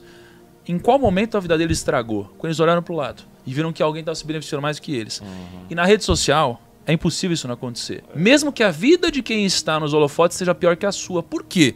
Porque a gente vai comparar o nosso bastidor com a vida do outro. Então a gente vai comparar o que a gente sabe da realidade que a gente vive com a única coisa que essa pessoa quer mostrar pra gente. Um palco. Então isso daqui tá espancado na nossa cara, dizendo assim, ó, a sua vida é um lixo, essa é a vida que você deve buscar e é uma vida utópica, porque ninguém vive essa vida que é mostrada na rede social. Isso é impossível, uhum. né? É, e no momento que isso começa a acontecer na nossa cara, a gente começa a ter conflitos internos muito fortes, muito poderosos e talvez muito difíceis de resolver. Né? E no momento que a nossa vida começa a parecer mais difícil e muitas vezes a gente começa a não encontrar um sentido para as coisas que estão acontecendo, a gente entende que talvez a resposta não esteja no material. E aí isso daqui aparece de duas formas. Aparece de um lado para as pessoas que buscam sofrer menos, ou criar um sentido para sua vida, e do outro lado das pessoas que se comunicam com essas pessoas com uma missão de que elas devem ajudá-las, né? como um mensageiro e não como a mensagem. Né? Então é por isso que eu acho que está acontecendo um movimento como esse, né? pelo quão escancarado está sendo as coisas que aparecem na nossa cara nas redes sociais. Né? E aí é uma mistura desse lado e, putz, as vozes que estão entregando essas mensagens para diminuir o sofrimento das pessoas e dar um sentido para a vida delas. Né? É, agora. É. Não, é, Toma esse papel aqui, mano. É. O que, que é, mano? É, foi- a explicação foi mais ou menos, cara. Foi mais ou menos. Não, mas é isso mesmo. E aliás, a, a parábola da- das vinhas foi uma excelente comparação, né? Tô, tô com medo do negro começar a pregar, né? E, e botar o YouTube concorrente do meu, aí vai ser difícil. Ó, já Ele- deu mais de milzinho aí, hein? você- Aí, ó. Pelo ó. menos, dos 4, 5 milhões que você tem no, no Instagram, né? Pelo menos mil não eram indianos e árabes, eram realmente brasileiros confirmados. Estão aqui na, Ó, nossa pra ver se tem prima aqui lá, manda maçã se você me segue no Instagram, só pra o Thiago ver aqui que não é. Vamos ver. Vamos Manda ver maçã aí. Manda maçãzinha aí. No final ele ainda vai fazer um pitch. Se você não é da Free Class, por favor. É mais fácil você vender aqui. Olha só, gente. Nós estamos aqui nesse Café com Destino Especial te explicando até onde vai a espiritualidade, onde, até onde vai Deus nos nossos negócios nas nossas finanças. Né? Porque tem gente que realmente mistura as coisas. Por exemplo, tem muita gente esperando cair do céu. Eu já vi várias coisas cair do céu, milagre inclusive. Agora, dinheiro nunca vi. Né? Nem na Bíblia, nem na, no mundo contemporâneo. Então, o que, que nós podemos fazer? Algumas pessoas. Ah, o Nigo tá querendo. tá querendo. Algumas Aqui, ó. pessoas, alguns robôs. São os robôs, né? Robô, você pode ver que pela sequência é robô lá. Tá, tá, tá, tá, tá entendi. robozinho. Só robô. pode ser, né?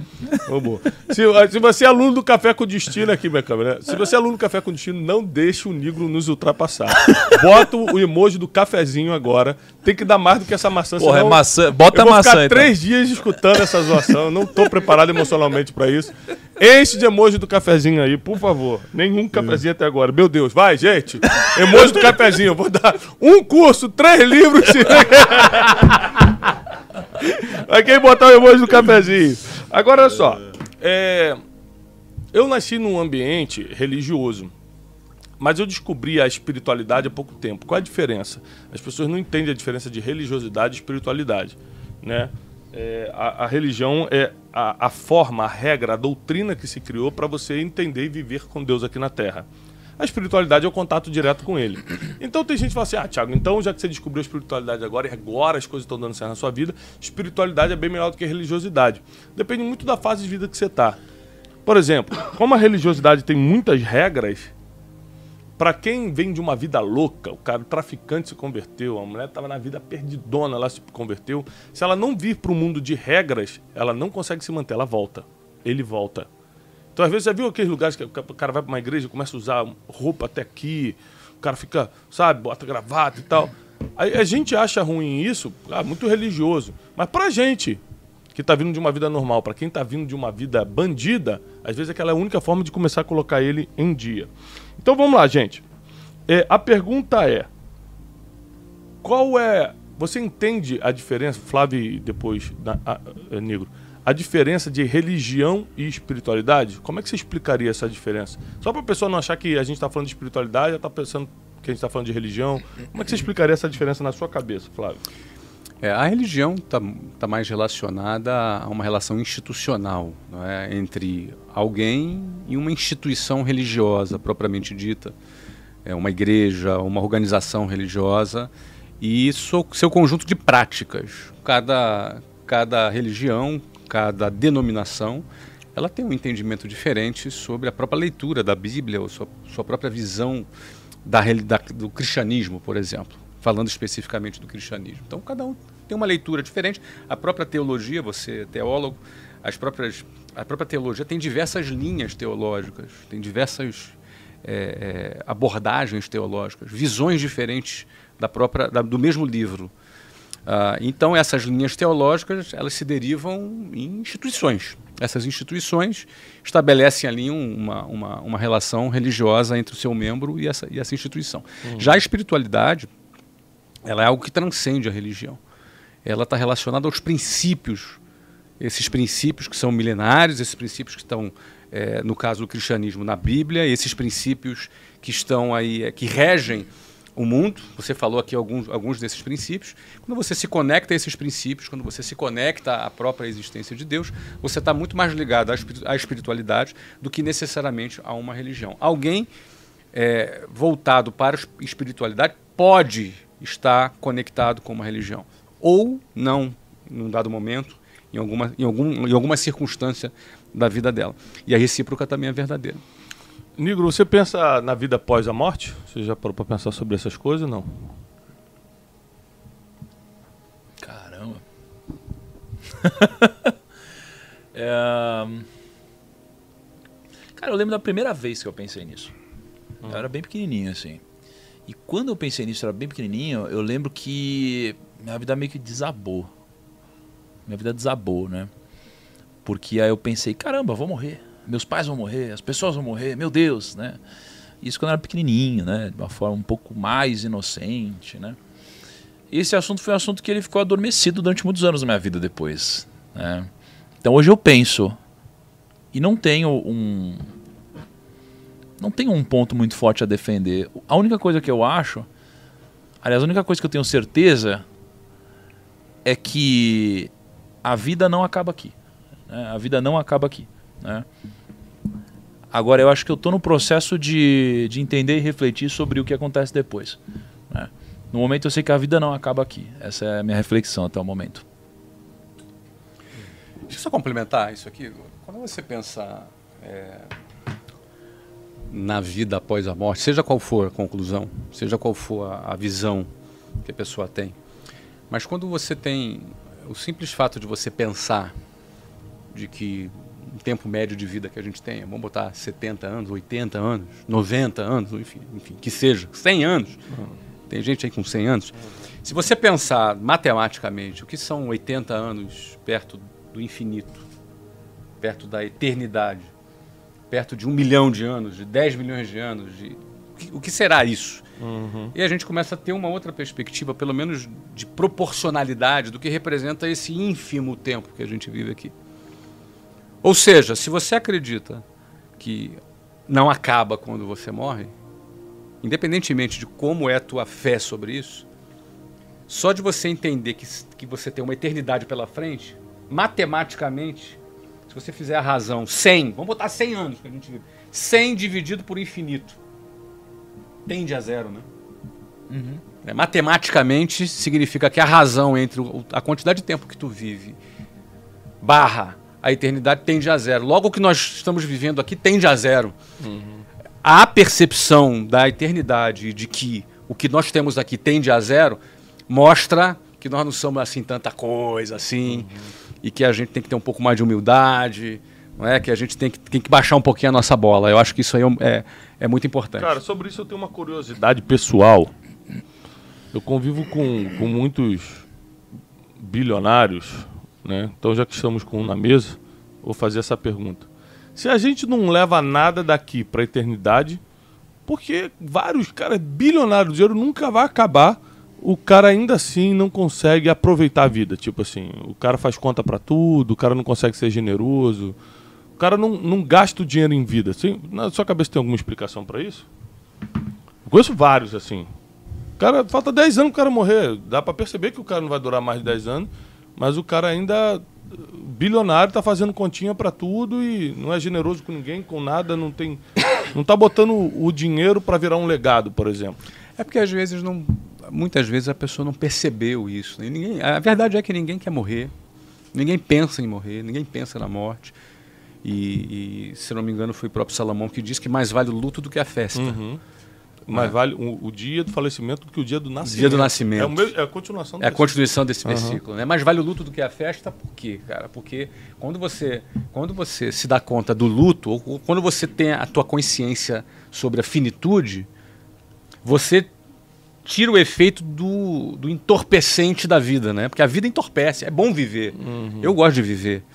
A, a, alegria da vida, estar junto com amigos, pessoas que a gente gosta, estar junto da família, pessoas que a gente ama, estar realizando projetos que a gente gosta, estar sonhando em realizar coisas que a gente pensa. Isso é muito bom. Você ouviu você uma tua live falando sobre o prazer do trabalho, não é? Isso é muito bom. Então, só que isso é tão bom que às vezes entorpece. E o que é entorpecer? Como entorpecente, como uma droga. Você fica drogado pela vida, de tão boa que ela é, e aí você se esquece o quê? De você se recobrar a sobriedade, saber que o luto vale mais do que a festa e de que a consciência da finitude nos, nos traz uma consciência mais interessante mais interessante sobre a vida. E às vezes a pessoa nega, entendeu, Tiago? Ela nega isso, ela não quer pensar sobre isso, ela bate três vezes na madeira. ela não quer pensar sobre isso porque isso tira o efeito do entorpecente da vida, que é maravilhosa. A vida é, a vida é muito boa. E eu, eu penso dessa forma. É, é, e, obviamente, nessas reflexões nossas, é, eu tenho para mim como uma das dos meus maiores objetivos de vida é aproveitar a vida do lado das pessoas que eu amo. Aproveitar a vida do lado das pessoas que eu amo. Essas pessoas, as pessoas que eu amo incluem meus amigos, as pessoas com quem eu me relaciono. Aproveitar e desfrutar da vida ao lado dessas pessoas. Por quê? Porque a vida é curta e ela acaba. Uhum. Uma segunda parte que traz muito sentido, né? Impactar pessoas, né? Uhum. Impactar pessoas, transmitir uma boa mensagem para as pessoas, para que elas também aproveitem a vida. Deixa eu fazer uma consideração. Eu, eu acho difícil as pessoas encontrarem o que elas não estão procurando. Uhum. E se as pessoas acreditam que já encontraram o sentido de fazer o que elas já fazem, elas dificilmente estão procurando coisas novas. E muitos dos bilionários que eu conheço, eles são pessoas que acreditam que encontraram sentido nas coisas que eles fazem.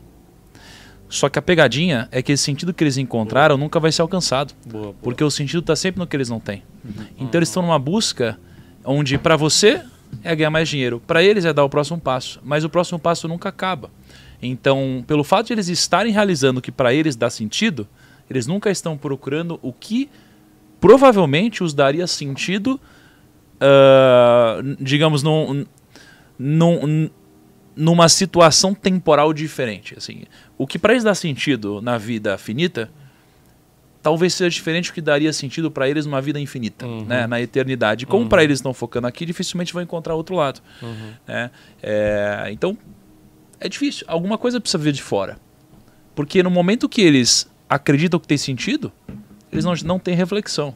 Quando eles pararem de ver sentido no que está acontecendo, eles talvez comecem a buscar um sentido, um sentido diferente e aí reflitam sobre isso. É, então eu, eu, eu, venho percebendo um pouco disso acontecendo com algumas pessoas.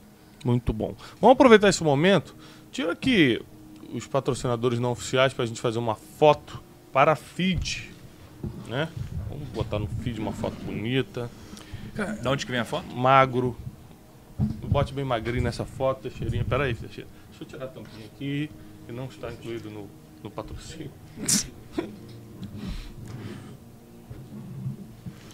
Gente, presta atenção nessa foto, hein? Muito Essa bem. foto vai para o feed, onde você vai colocar o feed do Instagram, onde você vai colocar as, as chaves que você aprendeu até agora. Não acabou não, a gente vai continuar mais um pouquinho, mas para você já ir se preparando tá bom? Na legenda a gente vai botar um resumão do que a gente aprendeu aqui, é, né? E, e a foto para você marcar o Negro, marcar o Flávio, marcar as pessoas que precisam ler tudo que aconteceu aqui e daqui a pouco vou te dar mais instruções. Lembrando que essa foto vai para o Instagram, tá bom? Você vai ter que ir para o Instagram daqui, daqui. Bom, eu quero fazer uma pergunta agora. É, Quanto tempo dura uma empresa em média? Uma, uma, uma empresa mega sucedida, Negro? Me responde essa para eu te fazer uma outra pergunta. Quanto tempo é, dura uma empresa mega sucedida? Tipo, 50 anos, 60 Quanto dura uma empresa? Puta, Não é, sei, é acho que. Muito variável? Muito variável. Uma empresa mal sucedida, a gente sabe quanto dura. Mais uma bem sucedida. Tá, uma, mas uma bem sucedida, assim, o máximo que chega. Qual é o máximo de uma empresa chegou? Ah, pô, 100 anos é um bom número. 100 é difícil empresa com mais de 100 anos. É. É, 80% das empresas quebram nos primeiros 5 é. anos. Tá. E aí 0.0001 chega a 100 anos. Provavelmente menos que isso até, mas por aí. Tá. Por que a pergunta? Porque há dois mil anos atrás, Jesus começou um projeto é, na Terra, que muitos conhecem como igreja, que não é uma empresa, é um projeto, é um empreendimento uhum. e há dois mil anos está aberto. Teve perseguição do Império Romano, teve é, dispersação dos cristãos no, no, no, primeiro século, no segundo século, no terceiro século. Nada conseguiu parar. Teve perseguição política no futuro, teve tudo. Teve invasão é, islâmica no, no, Oriente, na Europa, expulsou. Teve, teve tudo que você imaginar e nada conseguiu parar esse empreendimento. Está dois mil anos aberto e não para de crescer. Nunca teve diminuição de produção, sempre foi aumento. Se a gente fosse olhar isso como um empreendimento, qual seria o motivo de um, um homem que só pregou três anos e meio, ele só falou publicamente três anos e meio, escolheu só 12 pessoas sem formação acadêmica, pessoas do dia a dia, formou esses 12, deixou instituída como seria esse projeto e deu certo há dois mil anos, naturalmente falando, sem explicar no sobrenatural, na fé, explicando hum. na, toda a mentalidade matemática. Tá. Qual foi o maior acerto de Jesus? Por Cara, que isso conseguiu? Por que isso olha só, tem uma, tem uma passagem é, que é a passagem dos 5 mil pães no deserto, né? Jesus ele chega e fala, vamos lá. Aí tem uma galera que fala, não, precisamos voltar para comprar suprimento. Ele fala, não, vamos lá. Uma galera não vai, uma galera fica, uma galera acompanha. Aí no meio do caminho chegam os discípulos e falam assim, poxa, a galera tá com fome, precisamos alimentar a turma. Né? E ele fala, porra, vocês têm pouca fé, então começa a alimentar a turma. Né? E aí diz que Jesus os orientou, né? E ordenou, deu os pães para eles e eles distribuíram os pães para os 5 mil, né? E, depois disse que eles passaram com uma cestinha recolhendo os pães que sobraram. Né? E daqui eu tiro o motivo do porquê isso, essa obra ela, ela durou, dura e vai durar tanto tempo. Que é o seguinte, né? Primeiro, porra, visão. Né? Você tem uma visão muito forte aqui. E mesmo quando você tem uma visão muito forte, tem gente que vai te abandonar no caminho, mas muitas pessoas vão te acompanhar. Porra, 5 mil pessoas acompanharam. Depois, você só dá o que você tem. É? Muito bom. Então, poxa, os discípulos não tinham os pães para dar. O líder tinha. Ele deu os pães. Segundo, terceiro, né? Jesus, ele falou para os discípulos. E os discípulos falaram para os 5 mil. Então Jesus não falou para os 5 mil. Isso é um princípio de escala, de liderança, de gestão. Isso é incrível. Você cuida dos seus discípulos, não dos 5 mil. Né? E isso faz a mensagem ser passada adiante. Né? É, e ali, nessa história ainda, o, o que, que, eu vejo que é interessante? Os próprios discípulos passaram recolhendo as cestas. Né? Com as cestas, os pães sobraram. Isso aqui demonstra a humildade do líder. Né? Então, para mim, o que, que fez né, essa obra durar tanto tempo? Princípios que funcionam também nos negócios. Primeiro, o princípio de, de escala, né? o princípio de liderança, o princípio de gestão. Né? Depois, uma visão e um propósito muito forte que é acima de qualquer um. Né? Uma coisa que eu tenho repetido muito é que a mensagem é muito mais forte que o mensageiro. Quando eu achar que eu sou maior que a mensagem, a mensagem para de ser passada. Uhum. Né? Nesse caso, tem uma mensagem que é muito mais forte que qualquer coisa. Isso daí faz o negócio ser perpetuado. Né? Depois, isso daqui tem, uh, tem um modelo econômico onde isso para de pé. Né? Tem um modelo econômico onde isso para de pé. Isso também é importante. Não adianta a gente achar que sem um modelo econômico isso aqui vai parar de pé. Né? Depois, é, eu acredito que você tem uh, um senso de comunidade muito forte. As pessoas, elas chamam de irmãos, né? As pessoas, nossa, é irmão, irmão, irmão, assim, as pessoas elas se ajudam. Tem um senso de ajuda muito forte, de comunidade muito forte, né? Você tem um senso de hierarquias muito bem estruturadas. Você tem líderes, né? Você tem pessoas que passam mensagem. Você tem os cinco ministérios. Você tem uma série de coisas importantes, né? É, eu acho que o somatório de todas essas coisas são as mesmas coisas que fazem uma empresa dar certo. Né? E eu acho que é, tirando o lado espiritual, eu acho que o conjunto de todas essas coisas fazem essa mensagem se perpetuar por tanto tempo. Né? Tirando o, o, lado espiritual de vista. E quem for inteligente consegue pegar esses princípios e trazer para a sua obra de vida. Né? E, e uma das coisas que eu acho que é menos percebida, mas uma das coisas mais importantes também aqui e que facilitam no mundo dos negócios é o ritual. Hum. Tem muito ritual. Muito, muito, muito, muito ritual, né? Então, quando eu olho para os judeus e estudo um pouco sobre os judeus, eu vejo que eles têm muito ritual. Uhum. E, e alguns deles nem fazem sentido para mim. Mas qual que é o ponto? Tem tanto ritual que aquilo lá te mantém vivo em relação ao que está acontecendo, né? Então, o ritual de todo dia fazer a mesma coisa, né? Então, o somatório desses princípios, ritual, liderança, gestão, pilares econômicos, hierarquia, mensagem, distribuição, escala, comunidade, eu acho que isso daqui é o que fez a mensagem ser passada durante tanto É. tempo e vai continuar, né? Impressionante. Se você parar para pensar, até em todos os princípios do marketing digital hoje, está muito ligado a, a dois É uma mil anos atrás. Né? O gatilho da escassez, da reciprocidade, tudo isso é uma coisa que Jesus fazia. Pois não existia marketing digital. Então não foi ele que copiou, a gente que copiou ele, entendeu?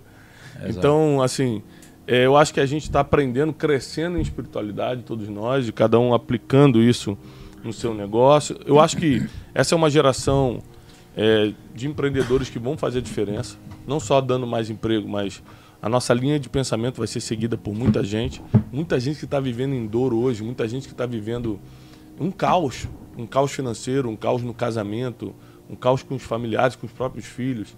Muita gente está numa confusão mental, numa desgraça emocional muito grande. É, precisa de uma mensagem. O problema é que na nossa geração as pessoas não estão escutando qualquer um, elas estão escutando quem tem resultado. É, é uma característica da nossa geração, escutar quem tem resultado. E é por isso que os empreendedores hoje estão com a voz e vão ficar por muito tempo. Então, se você quer ser uma pessoa que é escutada, você precisa empreender. Se você quer ter uma voz que sobressai, você precisa ser uma pessoa que fala a verdade. E não tem como você conhecer, falar, falar a verdade sem conhecer a verdade. Eu acho que é isso que está fazendo as pessoas se espiritualizarem também. Cara, deixa eu só, só adicionar um, único ponto, um último ponto que caiu uma ficha pra mim aqui. Além de tudo isso que eu falei, tem uma coisa que talvez seja uma das mais fortes de todas, que é assim, ó. Quando as pessoas vão montar uma startup, um negócio, elas focam muito no produto, na ideia delas e tudo mais. E elas esquecem de focar onde? Proposta. No, não só no propósito, mas no problema que a empresa resolve. Perfeito. Cara, você quer um problema maior a ser resolvido do que o problema que a espiritualidade resolve? Então, assim, o problema é tão grande que, cara, que é óbvio que tem mercado para isso, né? O- falando sobre essa outra ótica. Então, além de tudo, o problema que ela resolve talvez seja o maior problema do ser humano, cara. Maior do que qualquer coisa, cara. Então, acho que isso aqui é mais um dos pilares bem-sucedidos dessa, dessa iniciativa. Flávio, suas considerações. Eu queria usar esse meu tempo aqui, que você está me dando, é, pedir licença até a você, porque eu fiquei curioso com a história do peixe. Você vai contar? vou, vou dar esse meu tempo. Você quer contar? a Do pescador, né? Do pescador. É, tá todo mundo Não, perguntando. mas se tá no livro Isso. do Brunet, eu acho que o Brunet que tem que contar essa história. Conta não, aí, cara. Não, não, conta você. Conta Ah, você. pô, é uma conta, história pública. conta. Não Vamos é lá. uma história minha. Não, Conta a história do peixe. porque a galera acho que foi perguntando. A É, galera tá perguntando muito. Tá Cadê perguntando a história do peixe, né, cara? Isso aí. Cara, eu nem lembro qual foi o contexto, mas assim, ó. A história do peixe tá muito importante. Porque eu não tá conheço a história do peixe. bilionários, Não? É que a gente tá falando dos bilionários, né? Pô, os bilionários já ganham tanto dinheiro e não sei o que lá e tal. Eu falei, tem um grande perigo na vida desses caras. Ah, Que é o seguinte, aí eu lembrei da história do pescador, né? A história do pescador é que tem um pescador que ele era muito humilde. E aí ele todo dia ia lá de manhã, pescava um peixinho, aí ele trazia para casa, comia com a família. Só o suficiente. Né? E aí depois ele ia, ele jogava bola, ele curtia numa fogueira, tocava música com os amigos. No outro dia ele ia pescar de novo um peixinho, né? E era, a vida dele era assim, ele se divertia, ele era feliz, né? E aí chegou um empresário, olhou para ele num certo dia e falou: Meu, por que, que você está fazendo isso? Isso que você está fazendo é ridículo. Na percepção do empresário, né? Ele falou: Por que, que é ridículo? Aí o empresário falou: Bom, eu acho que você tinha que fazer diferente. Eu vou te ensinar o que é para você fazer, presta atenção. Aí chegou o pescador e falou: Ó, você tem que trabalhar um pouquinho mais todos os dias. E aí você precisa pescar mais peixe. Por quê? Você precisa pegar esse mais peixe para você ter uma sobra do que você consome e você precisa começar a vender. Quando você começar a vender, você vai trazer mais dinheiro e vai começar a guardar esse dinheiro. E aí você vai começar a investir esse dinheiro. E você vai começar a pagar para outros pescadores pescarem e você vai ficar com uma margem sobre isso. E aí você vai pegar esse dinheiro, você vai investir e transformar isso numa marca. E aí você vai investir e vai melhorar sua cadeia logística. Aí você vai começar a exportar. E aí você vai morar fora do país. E aí você vai montar uma estrutura lá fora. E aí você vai ficar cada vez maior. Aí eu falo, nossa, mas quanto tempo? Pô, uns 10 anos. E depois? E depois você continua expandindo. Aí você continua expandindo globalmente. E aí você fica gigante. Aí não sei o que lá, aí você pega e vende seu negócio. Em quanto tempo? 20 anos, mais ou menos. De 15 a 20 anos. Aí ele fala, mas por que, que eu vou fazer tudo isso? Aí ele fala, para aí sim, você pegar e ter liberdade financeira para poder ter um tempo para sua família. Desfrutar, comer um peixinho na beira da É. praia. Mas Aí o pescador falou assim. hoje? Aí o pescador falou assim: ah, Essa mas é eu faço é isso hoje. É a história. Aí ele falou: eu já faço isso hoje, pra que, que eu vou fazer isso? Então isso é um pouco da mensagem também. Porque às vezes você já chegou num ponto, né? E, e, e- às vezes o que te dá a felicidade pra você, às vezes o seu propósito é ficar com a sua família. E às vezes o que você tá fazendo agora é só se afastar da sua família. Em busca de algo que não faz sentido. Então, às vezes, a gente é burro, a gente conta história pra gente, a gente se engana. E às vezes a gente já tem o que é mais importante pra gente, o que é mais valioso. Quando eu tive o senso de propósito e, e- e visão do que me completa, do sentido da minha vida, eu percebi que eu sempre tive isso junto comigo. Entende? E às vezes a gente dá uma volta pra chegar no mesmo lugar. E as coisas já estão conosco, né? Então, é- essa é a história do pescador. Lá, espero que tenha feito sentido pra turma da hashtag aí. Não, Ficou eu- pro final. eu, eu acho que, eu acho que faz muito sentido porque é o seguinte: não vale a pena a gente gastar a vida criando uma riqueza que supostamente a gente só vai aproveitar no final. O caminho é a riqueza. A gente, eu tô construindo um negócio, mas enquanto isso eu tô curtindo com meus amigos, eu tô rindo, eu tô aproveitando a vida com a minha esposa, tô viajando, eu tô fazendo coisas também. Porque a gente não sabe o dia de amanhã, eu preciso ser feliz agora, eu preciso cumprir meu propósito hoje. E que bom se eu multiplicar, que esse é o objetivo, crescer, multiplicar. É que bom, mas eu não vou, eu não vou abrir mão do caminho, da jornada, né? E o que acontece, o que a lição do pescador me ensina o seguinte: na verdade, eu conheço essa história, é essa mesmo, um pouquinho diferente. O, o empresário estava ultra estressado, deu um, um burnout nele e ele foi para a praia, para uma beira de uma praia descansar. E ali ele vê um pescador pescando todo dia, né? E ele fala: caramba, esse cara pesca cinco peixes, mas ele é bom. Só pega, ele era muito bom de selecionar peixe. Falei assim, cara, esse cara pode escalar o Crescer, negócio. né? Pô, ele pode botar mais dois pescadores. Ele, ele é bom de olho, ele sabe pegar o peixe. Daqui a pouco ele começa a levar para os restaurantes. Ele foi e fez a proposta. Por que você não faz isso, cara? Você é bom de olho, você consegue selecionar os melhores peixes. E ele falou, e depois? Falou, cara, aí depois você começa a vender para os restaurantes. Então. Ele falou, e depois? Aí depois você bota mais cinco barcos, você- com seu lucro você vai pagando essa galera, vai sobrando para você. E depois, aí depois você começa a exportar isso, cara. Estados Unidos e Suécia. Ele falou, e depois? Falou, cara, depois você já tem uma multinacional, você começa equity, você abre e vende por bilhões. Ele falou, e depois? Ele falou, cara, depois, meu irmão. É viver de renda. Agora é você estar na beira da praia, curtir sua família, comer seu peixinho. Ele falou, isso é o que eu faço hoje. Então, tem gente que é, se dedicou tanto ao processo, botou tanto foco no processo, que nem saiu dele. Nunca saiu dele. Então, eu tô aproveitando meu- minha vida hoje. Tô curtindo com a minha esposa hoje, tô curtindo meus amigos hoje, né? É, ontem eu jantei com dois amigos meus, foi top. Comi um filézinho de graça. Top, hein? Não, foi top. Foi top. Foi Ah, top. caprichou ele, hein? Paguei nada. Eu sei- ele se Caprichou, hein, endividou. rapaz? Eu sei- Caprichou, hein? Quando eu vi Olha. aquela comida chique sendo colocada no prato, eu falei, tá endividado. Pronto, isso aqui, o boleto vai ser grande. Mas deixa eu fazer uma pergunta então. Essa história, ela. é, eu eu quero te perguntar se você acha que tem uma incoerência nessa história. Vamos lá. Que é a seguinte. É, quando a gente estuda sobre a parábola dos talentos e a gente descobre que quando a gente recebe um grande talento, isso daqui não é só um benefício, isso daqui é uma responsabilidade. Como que eu lido? Como que você acha que a gente deveria lidar ao receber um grandiosíssimo talento com às vezes um sentido de ah, mas eu eu sou meu peixinho, eu tô aqui com a minha família, não preciso fazer nada, já fico feliz com isso, mas receber um talento gigantesco. Como você acha que eu deveria relacionar as duas Não, coisas? é assim, você é escravo do seu dom. Uhum. Não tem jeito. É, você não consegue fugir de um dom. O dom é muito latejante. Então, por exemplo, se eu quisesse não fazer o café com destino, apesar de. Tem gente falando assim, esse é Brunecast ou café com destino? Tem gente que reclama de tudo, né? É café com destino, mas não, tem gente que nunca está satisfeito. Mas é café com destino, a gente está aproveitando, está gravando o Brunecast aqui, tá? Mas é um café com destino, tá na hora do café com destino? Aproveite. Você que gosta do café com destino, aproveite como café com destino. Eu gosto do Brunecast, aproveita como Brunecast, viu? Que benção, fica bom para todo mundo. Mas o, o que. Se eu quisesse parar de fazer o café destino, você acha que impactaria a minha vida financeira em alguma coisa? Se isso aqui é de graça? Claro que não. Acho que não. Hã? Não. Se eu, eu vou publicar um livro agora, se eu resolver assim, não vou publicar, tô cansado, não quero escrever livro esse ano, vai mudar alguma coisa na minha vida financeira se eu não publicar o livro? Eu posso deixar de ganhar, mas não muda o que eu tenho. Então por que eu continuo fazendo? Porque o dom é muito latejante, você não consegue dizer não pro dom. Você, quando você reconhece o dom que tem em você, você não consegue deixar de ajudar as pessoas, você não faz por você, negro. Você faz porque as pessoas não podem sofrer mais. Você faz porque as pessoas não podem continuar na ignorância que estão. Uma das coisas que mais me revolta é a pessoa estar na ignorância. Cara, ela está sofrendo porque ela não sabe. Ela, ela não está perdoando o pai porque ela não sabe que o perdão vai libertar ela. Eu tenho que falar isso. Então, eu tô todo dia aqui no Café com Destino. Eu me uno a pessoas com propósito, como o Thiago Nigo, como o Flávio Augusto, como outros, porque eu preciso alavancar essa mensagem e cada um aqui tem o seu dom específico. Então você é escravo do seu dom. Não dá para, no caso do pescador, é, a gente está contando com a possibilidade que ele não tinha um dom público, vamos dizer assim. Ele não era um pregador, um influencer, alguma coisa, ele era só um pescador.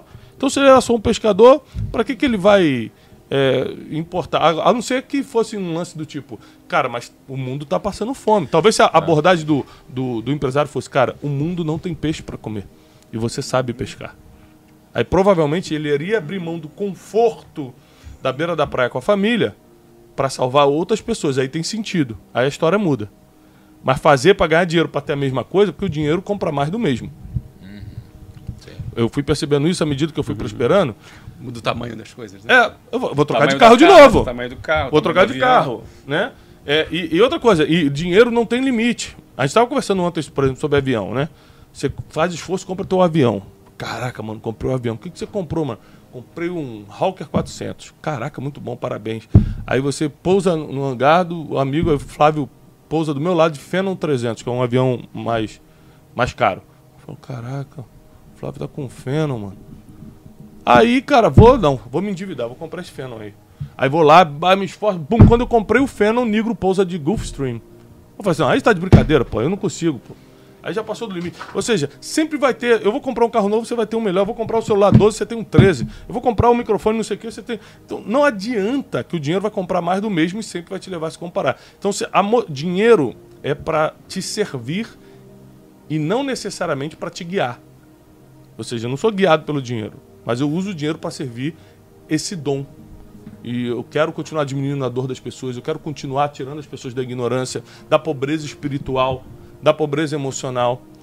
Quantas vezes eu falei assim, olha, é, eu, eu tenho uma resposta para o negócio. Isso aconteceu, já aconteceu entre mim e você, inclusive. Entre eu e você. Eu tinha resposta para o negócio, mas se eu falasse era fora do tempo. Essa, esses dias eu escrevi para o Nigro, falei, Nigro, eu tenho essa palavra aqui da parte de Deus para você. Bom, escrevi para o Nigro. Falei, mas há sete meses atrás eu já tinha. É que não era o tempo. Então, quando a gente vai se comunicar na internet, tem muita coisa que eu já posso falar, mas se eu falar desse jeito as pessoas não vão entender. Então eu tenho que tipo melhorar as palavras, colocar no timing certo, etc. O meu dom faz com que eu também tenha percepção de timing. O meu dom, o seu dom, faz com que você tenha percepção de timing. Agora é hora de falar, agora não é hora. Então, por exemplo, o Flávio tem um dom de empreender e ele tem um time para as coisas. Ele sabe a hora de falar. Ele falou coisas aqui, citou versículo e tal. Eu nunca vi ele falando, fazendo isso em outro lugar. É o timing dele. O seu timing também está chegando. Então, é de, de, manifestação do dom, sabe? Então, nem sei porque a gente entrou nesse assunto, mas é a pergunta do pescador. É. Então, assim, eu, eu, fico impressionado como as pessoas é, trabalham por dinheiro e não para manifestar o dom que Deus colocou nelas. É isso? Muito bem. É. É, quando o negro não pergunta mais. quando o negro não pergunta mais nada, você é. É, é. é. é. Legal, Bruno. É, é, é. Então, cara, gente, foi, pra mim foi um prazer recebê-los aqui. Um forte aplauso para Flávio Augusto, Thiago Negro. E nós vamos correr agora pro post. Já postou? Já postou a foto. Tem uma foto bonita. Você vai ver que tem um moreno mais bonitão ali na foto, sou eu. É, tem uma foto eu, Flávio Negro. Marcou ele, jovem? É, e você vai comentar o que você aprendeu até aqui. Eu quero que você faça três coisas nos comentários. Primeiro, você coloque um resumo do que você aprendeu. Às vezes o que eu falei não entrou tanto no coração de alguém, mas o jeito que você escreve a pessoa entende. Então ajuda quem vai passar pelos comentários, escreve o resumo do que você aprendeu. Segunda coisa, você declara sobre a sua vida o que você está esperando. Depois de uma de um, de um café com destino como esse, ou de um Brunecast, como você quiser entender, o de hoje, é, o que você está esperando para sua vida? Declara, agora a partir de hoje eu não vou trabalhar só pelo dinheiro, o dinheiro vai me servir. Você faz as suas declarações. E terceiro, marca pessoas que precisam entender essa matéria, que precisam entender o que aconteceu hoje aqui. Tá bom? Vamos todos correr agora para o Instagram, o feed já está postado. Deus abençoe, paz e prosperidade. Obrigado, pessoal!